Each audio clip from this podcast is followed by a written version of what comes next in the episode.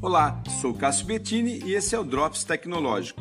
Além da biomimética, já comentada aqui, que são aqueles métodos que imitam as coisas da natureza, agora alguns cientistas da robótica cunharam uma nova terminologia, os robôs bioinspirados.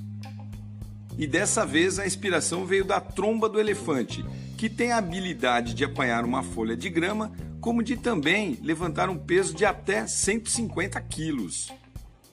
Pesquisadores de um programa de inovação da União Europeia, intrigados com essa delicadeza e ao mesmo tempo robustez, decidiram investigar mais a fundo para que possam melhorar o futuro da robótica e da ciência dos materiais.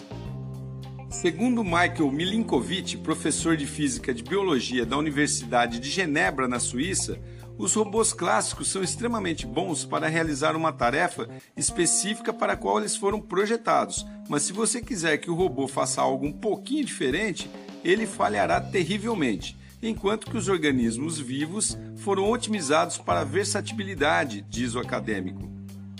Então, agora eles estão trabalhando para criar braços robóticos mais flexíveis e aptos para realizar operações perigosas, para evitar que os humanos corram risco de acidente ou até mesmo de vida, tais como em linhas de produção de fábrica, operações de busca e resgate, na segurança militar e até mesmo na área da saúde, podendo ajudar aquelas pessoas com problemas de locomoção.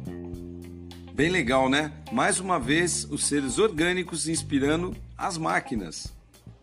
Sou Cássio Bettini, compartilhando temas sobre tecnologia, inovação e comportamento. Até a próxima!